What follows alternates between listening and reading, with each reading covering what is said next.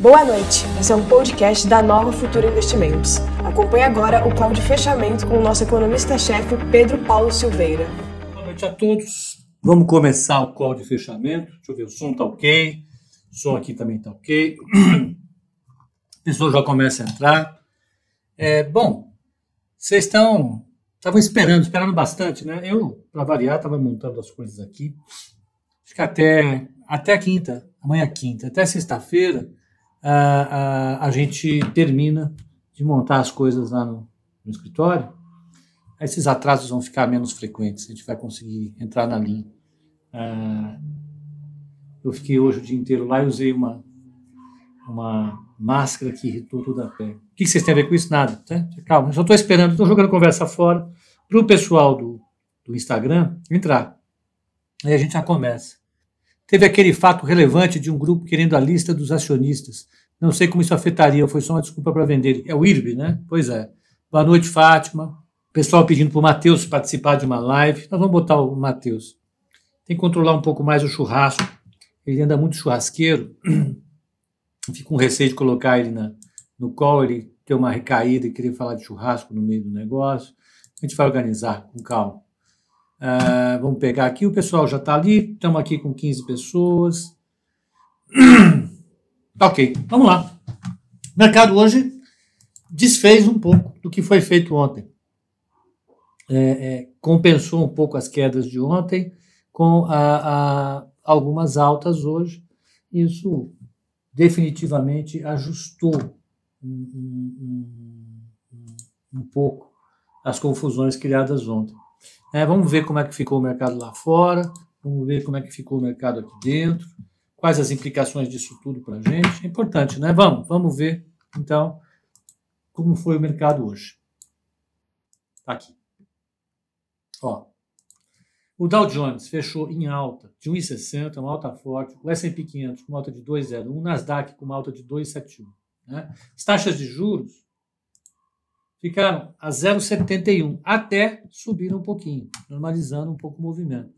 Como eu falei hoje de manhã, e falei ontem à noite, aquelas, essas ventas fortes que a gente viu na Nasdaq não se refletiram em aumento da percepção de risco.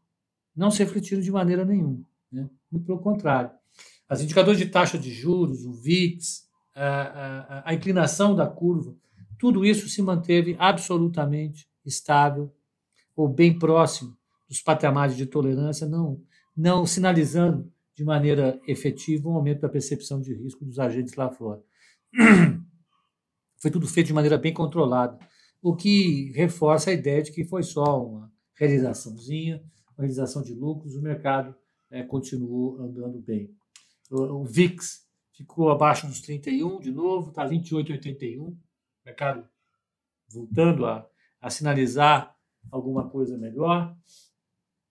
E a inclinação das taxas, vamos pegar, uh, eu vou pegar aqui o gráfico que eu pego da Bloomberg, Markets Sectors, setores, lembra? Vamos ver quem subiu hoje. Ontem a culpa foi de quem? Foi da TI, né?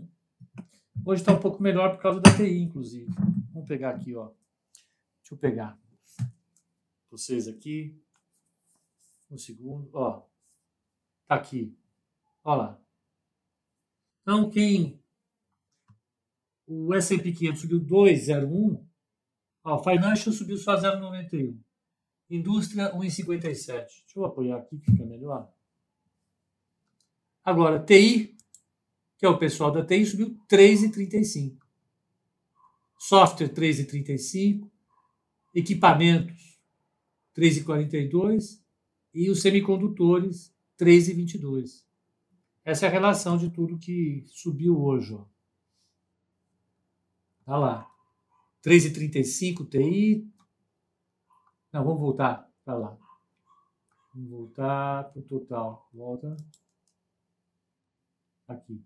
Ó, TI 3,35, matérias-primas 2,58, consumo 2,31 e assim por diante. Deu uma revertida naquele padrão que a gente viu desde a semana passada, no qual o stay at home, que a gente falou hoje de manhã, você ficar em casa, o pessoal que se beneficiou da quarentena, que estava subi eh, subindo fortemente, caiu. Hoje se recuperou um pouco. E o, o da reabertura, que estava subindo, agora deu uma realizadinha em termos relativos. E, e, e é o que é, é, a gente percebe. Então, é, é, basicamente isso que aconteceu lá fora. Vou pegar os dados que saem. Não teve dado hoje saindo. Vamos ver o que tem amanhã de dado lá fora. Ó. Dados econômicos lá fora. Amanhã tem reunião do Banco Central Europeu, BCE, importantíssimo. Tem as vendas do varejo aqui no Brasil, a expectativa de alta de julho é de 1,2. Uh, ah, nos Estados Unidos tem, o pedido, tem os pedidos de seguro-desemprego, espera-se um total de 846 mil, é forte ainda. Tem os estoques de petróleo, como foi feriado na segunda-feira lá, eles botam para frente um dia. Estoques de petróleo, expectativa de queda de 1 milhão 335 barris. Isso é importante, que o petróleo está volátil eu acho que é fundamental. É, é, como é que ficou o petróleo hoje? 37 dólares e 78 centavos o barril WTI. Voltou a subir, deu uma recuperada. 1 dólar, 2 centavos. É bastante razoável a recuperação. Né? Que continue assim, que a Petrobras precisa dar uma andada. Vamos ver de São Paulo como é que foi o mercado. Ó, O Ibovespa fechou 101.292 pontos. Aquele negócio, cai para 100 mil só. Fica essa, esse zigue-zague bem chatinho. Olha o gráfico do Ibovespa. Vou mostrar mais uma vez aqui. Olha lá. Esse é o gráfico do Ibovespa. Se vocês olharem, ó, então desde o mês 7, isso aqui é 12 do 7, ele não sai desse negocinho aqui. Você pega abertura e fechamento, ó, fechamento aqui 101 Vamos pegar esse aqui de baixo. Isso é semanal, tá? 101, 198 para cima, 102, 554. Vamos pegar o diário. Olha lá, também. Olha a lateralizada que ele deu. Vamos dar uma. Não, é para trás, para cá, para cá, para cá, para cá, para cá, para cá. Olha lá. Olha que coisa impressionante. Ele vai, faz a queda, recupera e fica de lado esse tempão todo. Curiosamente, ó, 12 do 7 está aqui mais ou menos. E lá para cá não saiu desse, desse ritmo. Interessante, né? Bem de lado. É assim a vida. Carteira recuperando alfa. Tá assim, nós vamos mostrar. Não dá para apanhar todo dia, né? Não é assim. Vamos pegar Vamos ver como é que foi São Paulo. O dólar caiu quase 1%, ficou a 5,309. E a discussão em torno da inflação de alimentos está pegando fogo, né? Uh, de fato, arroz subiu forte, comida em residência subiu forte. Causa do dólar, a gente tem falado exatamente sobre isso. Né? Uh, uh, quando o dólar sobe, tudo isso sobe, não tem jeito, é, faz sentido. Então, o dólar hoje caiu, devolveu um pouco, dá uma, uma refrigerada no pessoal. Vamos ver o mini, mini, mini índice como é que fechou, WIN, arroba. Ó, fechou 101,310 com alta de 1,24. O mini dólar, WDO, fechou a 5,312,500, uma queda de 1%. E a taxa de juros de 2027, TI1 F27, indicador de risco importantíssimo, 6,75. O Prado pergunta por que, que os alimentos sobem com dólar? que os alimentos eles fazem parte do que a gente chama de commodities. São bens que podem ser negociados em qualquer lugar do planeta. Basta você colocar no avião ou no navio, normalmente no navio, e despachar isso para qualquer continente que o pessoal vai comer do mesmo jeito. Né? Então, quando o dólar sobe, se o cara não vende aqui com aumento, ele vende para o exterior. Então, olha, arroz, feijão, soja, milho, trigo, é, é, carnes, carnes processadas, ah, algumas frutas, óleos em geral, tudo isso é exportável. Então, ao invés de vender aqui no Brasil, o cara vende lá para fora. E lembre também que uma parte importante do que a gente está consumindo aqui é importado. Então, vem em dólar é mais caro. O Edson está dizendo que o pessoal da inflação está tentando acabar com o churrasco do Matheus. Não adianta, o churrasco do Matheus não acaba. pode esquecer, não acaba. Ele é viciado em churrasco mesmo.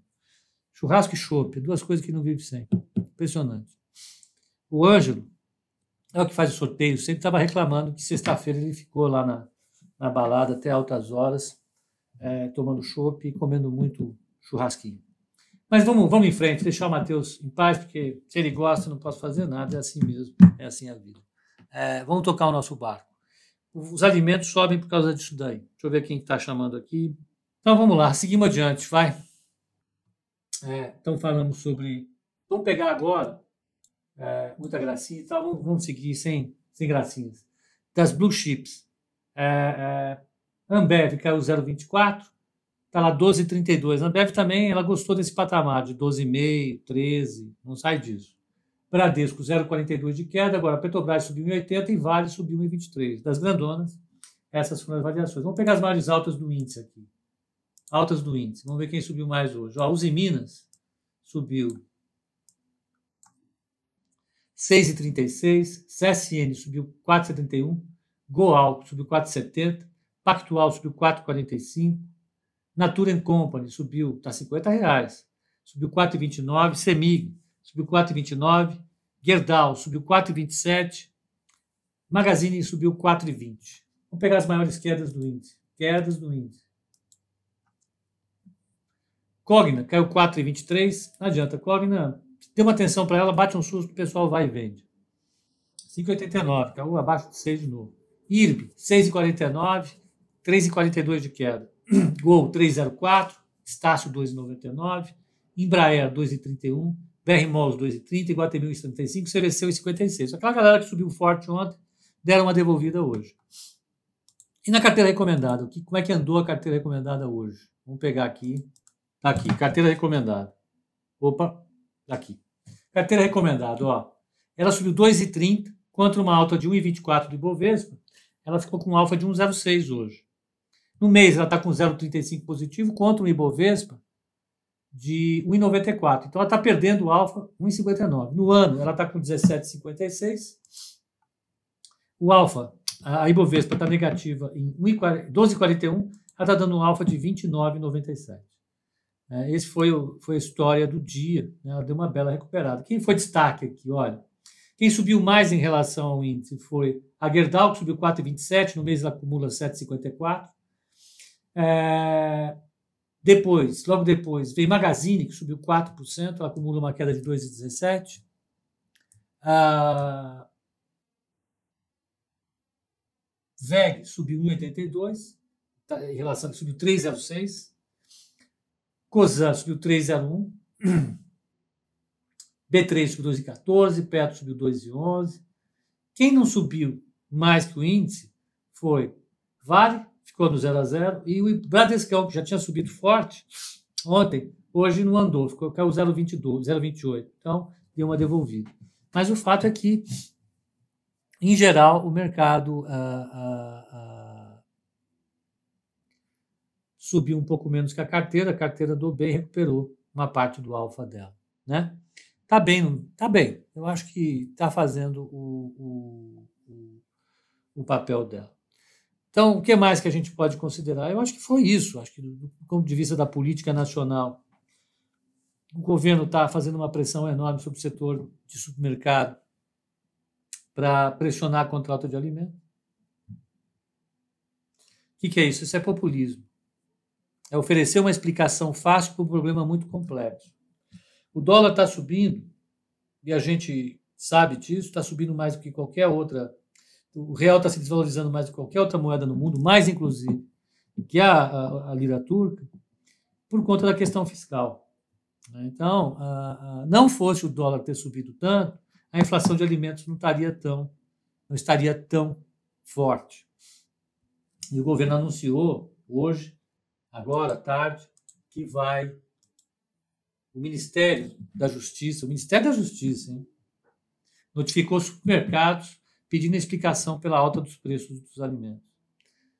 Se eu fosse um, um executivo de um supermercado uma hora dessa, o que, eu escreveria para o Ministério da, da Justiça? Vai procurar o que fazer? Vai conversar com a tua turma? Não enche? Eu tenho que trabalhar? A situação está difícil? Né? Era isso que eu responderia. Né? Porque realmente a situação é parece piada. Né? Não tem o que fazer o pessoal do Ministério da Justiça? Vai fazer, vai, sei lá, tem tanta coisa para resolver no mundo. Né? Nós já superamos isso. Né? Faz o tempo no qual a gente via os supermercados serem culpabilizados pela desgraça nacional. Isso foi na época do Plano Sarney, o primeiro, lá atrás. Né? Ah, e agora volta essa questão, é uma questão tão, tão sem importância, tem tanta coisa importante para fazer, de fato importante. Isso não dá em nada. Como é que a gente sabe isso? Gente, olha os balanços de pão de açúcar e Carrefour. É o que a gente sempre faz aqui. Quando me perguntam de pão de açúcar e de Carrefour, qual a primeira coisa que eu respondo? Olha, é um setor difícil porque a margem é muito baixa. Esse povo não tem margem alta. Se engana quem acha que os supermercados têm margem alta. Olha, a margem EBITDA do, do, da, do, do, do, Carrefour. Olha a margem EBITDA do, do, do Pão de Açúcar. É baixa. Os caras operam com escala. Escala, escala, escala. escala. Eles têm que fazer mil e umas é, é, maluquices é claro, até para sacanear com o consumidor, para ver se ganha alguma coisa a mais, porque a margem é baixíssima. Então, eu acho uma perda de tempo absurda, né? é realmente absurda, não faz sentido algum. Eu, particularmente, acho isso uma perda de tempo. Né? O ministério é caro, a gente está discutindo reforma administrativa, a gente sabe que um ministério como esse é super caro, tem funcionário concursado, tem gente, tem luz, tem energia elétrica, tem sistema de computadores, tem computador. A gente paga tudo isso. Para no final não fazer isso. Pô, acabou. Não ajuda. É, depois a gente pode é, é, é, usar como case e voltar e olhar qual é o balanço do pão de açúcar, por exemplo. Ou, ou do, ou do a, a Carrefour. E a gente vai ver que a margem é baixinha. Esses caras trabalham no limite. O negócio deles é, é ganhar share, né? ganhar participação de mercado, é vender, comprar, vender, comprar, colocar uma coisa na gôndola um pouco mais cara, uma promoção, é fazer alguma coisa para você entrar no valor agregado, porque de fato tem margem no supermercado, a gente sabe que não tem. Né? Tá super. É. Então é isso, gente. Fora isso, né, é, eu acho que o mercado amanhã vai ficar de olho no mercado de trabalho é, americano, é, é, eles vão mostrar os números do seguro-desemprego novamente, a gente precisa olhar, né? e, e, vamos, e vamos ver a, continuidade da novela fiscal, essa sim é muito, é muito importante. Né? A gente vai é, é, ter né, a possibilidade de, de, de saber se o que aconteceu ontem foi uma realização ou não. Né? Então, vamos tocar o nosso barco, vamos, é o mais importante. Para o pessoal do Instagram, eu acho que está bom.